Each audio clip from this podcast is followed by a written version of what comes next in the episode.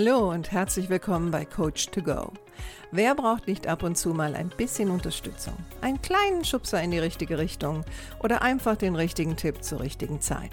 Coach to Go möchte dir genau das geben. Und ich bin Heike Beck-Kobau und seit über 25 Jahren berate und begleite ich Menschen als Coach, Autorin und Mediatorin. Und ich würde mich sehr freuen, wenn ich auch dein Wegbegleiter sein darf. Hallo, herzlich willkommen zu Folge 124. Schön, dass du da bist. Heute mit dem Thema besser mit Verletzungen und Kränkungen umgehen.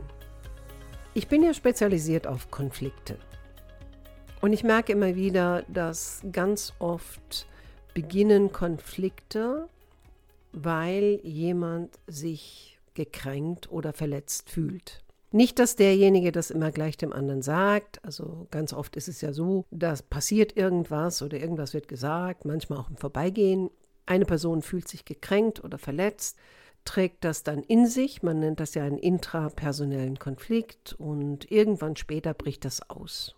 Manchmal bei einer Kleinigkeit, aber manchmal auch direkt nach der gefühlten Kränkung oder Verletzung verändert sich das Verhalten der gekränkten Person gegenüber dem Täter in Anführungsstrichen und dann entsteht ein Konflikt, den man einen interpersonellen Konflikt. Ich sage mal, Verletzungen und Kränkungen werden oft synonym verwendet. Und ich werde heute auch mehr über Kränkungen sprechen. Aber wie gesagt, für den einen oder anderen ist das gleich oder, oder sehr nah beieinander. Und wir reden hier natürlich nicht von körperlichen Schmerzen, sondern wir reden von seelischen Schmerzen. Und was passiert da eigentlich? Also sehr oft ist es ja so, dass wenn wir uns gekränkt fühlen, dann ist das ja auch eine Reaktion. Also es ist ein Gefühl, ne? man sagt ja auch gekränkt fühlen, es ist ein Gefühl, also eine Reaktion, für die wir anderen die Schuld zuschieben. Oder wo wir sagen, andere sind dafür verantwortlich. Und ganz oft ist es so, also so merke ich das ganz oft im Alltag, dass der oder die andere gar nicht gemerkt hat, dass sie diese Person gekränkt hat. Natürlich gibt es auch die Fälle, wo jemand es darauf anlegt, jemand anderen zu kränken. Aber sehr, sehr oft ist es ja eher so, dass man es gar nicht merkt. Aber woher kommt das eigentlich?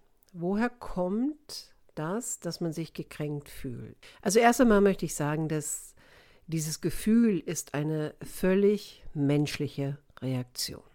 Also wir alle fühlen uns im Leben immer wieder gekränkt oder auch verletzt. Und besonders schlimm ist das natürlich, wenn uns Menschen vermeintlich kränken, mit denen wir zusammenleben oder mit denen wir eine enge Beziehung pflegen. Aber auch im Beruf äh, kann das teilweise sehr, sehr dramatische Folgen haben.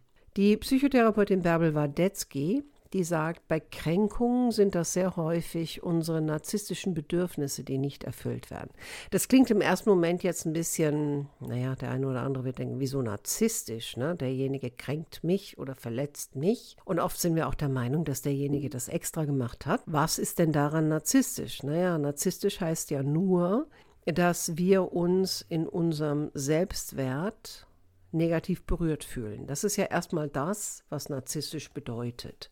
Und ich sage mal, eine Kränkung ist ja dann oft eine Mischung aus unterschiedlichen emotionalen Zuständen. Also wenn du schon mal gekränkt wurdest, und ich gehe davon aus, dass das bei dir auch schon eingetreten ist, wie bei vielen anderen Menschen auch, dann haben wir ja oft so eine Mischung aus Gefühlen. Wir fühlen uns dann teilweise ohnmächtig, besonders auf der Arbeit. Wir sind empört, wir haben Wut, oder wir sind teilweise auch einfach nur fassungslos, dass jemand anders das jetzt gesagt hat oder etwas gemacht hat oder etwas nicht gemacht hat. Und was das ja auslöst, also was diese Kränkung bei uns auslöst, ist ja oft, dass wir, wir fühlen uns nicht gesehen. Wir fühlen uns nicht anerkannt oder auch wertgeschätzt. Wir fühlen uns nicht gehört. Und manchmal geht damit auch eine Trauer einher, also besonders in, in Liebesbeziehungen oder Familienbeziehungen geht da oft eine Trauer einher. Wir hatten was anderes erwartet oder wir haben uns etwas anderes gewünscht und dann passiert das. Und das löst diesen, dieses Potpourri an Gefühlen aus. Und diese Gefühle sind unangenehm, besonders für unser Gehirn. Also Joachim Bauer, der seit mehr als 20 Jahren zu solchen Gefühlen forscht, sagt, eine Kränkung ist für unser Gehirn immer eine komplexe Erfahrung. Es werden unterschiedliche Systeme angetriggert. Na, wenn eine Kränkung geschieht oder eine Verletzung geschieht, aber nehmen wir mal das Wort Kränkung, wenn eine Kränkung geschieht, dann werden diverse Systeme getriggert, zum Beispiel, wenn ich auf der Arbeit übergangen werde. Ne? Ich habe vielleicht mich gefreut auf eine Beförderung oder habe mich beworben auf eine Beförderung und ich bekomme den Job nicht. Oder ich habe eine Idee eingebracht, von der ich überzeugt bin und meine Führungskraft übergeht diese Idee oder sagt vielleicht so etwas wie, ja, okay, vielen Dank für die Idee, aber wir machen das jetzt so und so. Und dann in dem Moment passiert natürlich was in uns. Ne? Wir sind sehr enttäuscht. Manchmal endet das sogar so, dass wir ähm, uns vor der anderen Person ekeln. Wir haben keinen Respekt mehr für diese Führungskraft, die einfach so über unsere Idee drüber weggeht, über die wir vielleicht viel nachgedacht haben oder auch über die Beförderung, weil wir der Meinung sind, wir sind die beste Person für den Job. Und der hat das jetzt einfach ignoriert. Und schon fangen wir an, uns über diese Person zu ärgern, ähm, sie innerlich vielleicht auch abzuwerten. Und wenn es ganz schlimm kommt, dann irgendwann finden wir den als Führungskraft oder die, ist ja egal. Also können wir gar nicht mehr respektieren und wir schauen auch mit einem gewissen Ekel auf das, was die Person tut. Das ist natürlich vielleicht eine extreme Reaktion, aber diese Reaktion sieht man ja zum Beispiel auch im politischen Kontext, wenn Menschen zum Beispiel gekränkt sind. Und ich nehme jetzt mal das Beispiel Putin. Also für mich ist Putin gekränkt. Darüber kann man jetzt eine andere Meinung haben, aber es sind sich viele darüber einig, dass seine Reaktion derzeit im Ukraine-Krieg, dass es da einen langen, langen Vorlauf gegeben hat und dass eine der Ursachen ist die gekränkte russische Seele. Ist das jetzt eine Entschuldigung?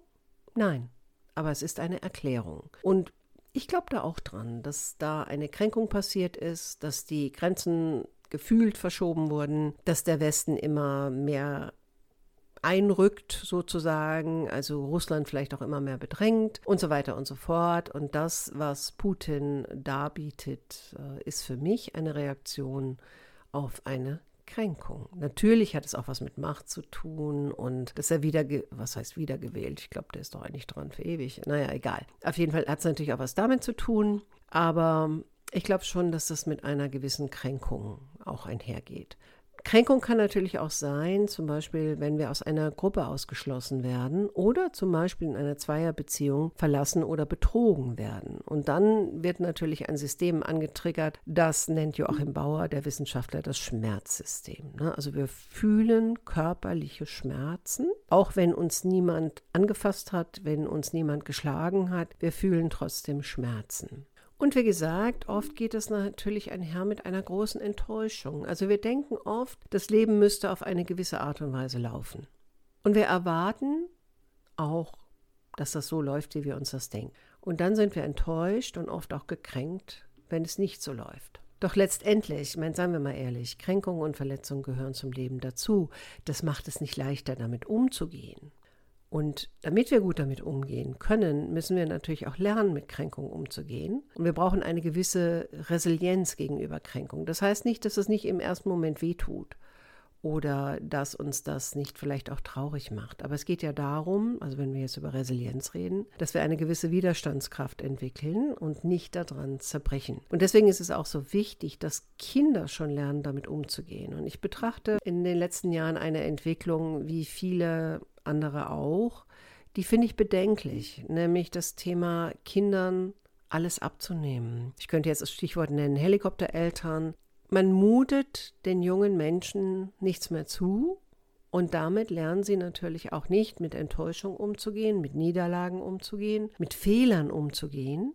Und sie lernen auch nicht in die Verantwortung dafür zu gehen, was vielleicht auch ihr Anteil darin ist. Aber man kann natürlich auch im späteren Alter lernen, mit Kränkungen umzugehen, damit das eigene Selbstwertgefühl nicht kollabiert. Damit ich für mich weiß, ja, das tut jetzt weh, aber ich werde es überleben. Und darum geht es auch heute. Ich möchte dir einige Tipps an die Hand geben, wie du entweder lernen kannst, besser mit Kränkungen umzugehen. Und den ersten Tipp, den ich dir geben möchte, wenn du merkst, dass da etwas passiert ist, also jemand hat was gesagt oder jemand hat was gemacht oder nicht gemacht, wo du bei dir eine starke emotionale Reaktion spürst, dass du erst einmal bei dir bleibst und erst einmal in dich hineinfühlst, was wurde denn da jetzt gerade getriggert?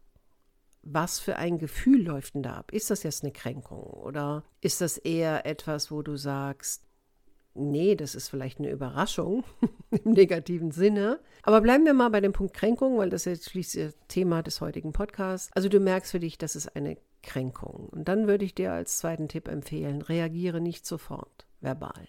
Bleib erstmal bei dir, erforsche, was das Gefühl genau ist. Denk auch mal drüber nach, wo kommt denn das her? Weil oftmals können wir ja nur gekränkt werden, weil wir vorher schon Erfahrungen gemacht haben, die sowas getriggert haben. Weil unser Gehirn sucht ja immer nach Referenzerfahrungen und wenn es dann abgeht, dann gibt es da meistens auch eine Referenzerfahrung. Und es ist auch wichtig zu schauen, was ist bei mir selbst los, bevor ich mit dem anderen kommuniziere. Und vielleicht brauchst du auch einen Moment dann überlege, was könntest du jetzt vielleicht für dich Gutes tun, damit es dir in diesem Moment ein bisschen besser geht. Ja? Vielleicht gehst du mal kurz raus oder vielleicht gönnst du dir was Schönes oder was immer dir auch gut tut, ein heißes Bad, keine Ahnung, weiß ich nicht. Und dann vielleicht mal eine Nacht drüber schlafen. Weil Konflikte fangen sehr oft dann an, wo wir dann, ne, irgendwas, wir werden getriggert wir haben ein heißes Gefühl sozusagen, also ein brennendes Gefühl. Wir reagieren sofort verbal und zack sind wir schon in einer Konflikteskalation drin. Unabhängig davon, ob der andere das gewollt hat oder nicht. Und gerade im beruflichen Kontext, aber auch in Beziehungen ist natürlich die Frage, will ich das? Weil all das, was ich jetzt sage, kann ich nicht mehr zurücknehmen. Also vielleicht ist es auch sinnvoll, dann erstmal für dich runterzukommen, erstmal bei dir zu bleiben, in dich hineinzuspüren und auch mal eine Nacht drüber zu schlafen.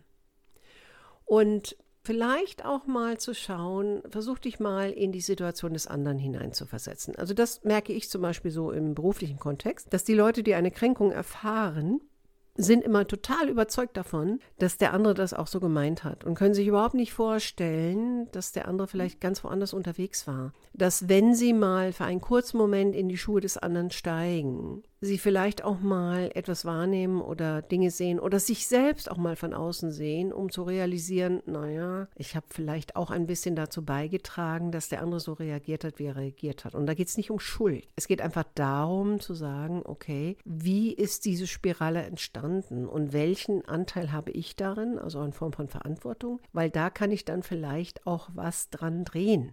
Jetzt sagen wir aber mal, nee, du bleibst bei der Meinung, der andere hat das verursacht, wobei ich ja eher ein Verfechter bin davon zu sagen, ich entscheide, ob mich jemand kränkt, ich entscheide, ob mich jemand ärgert. Das ist natürlich ein Prozess, den lernt man nicht über Nacht.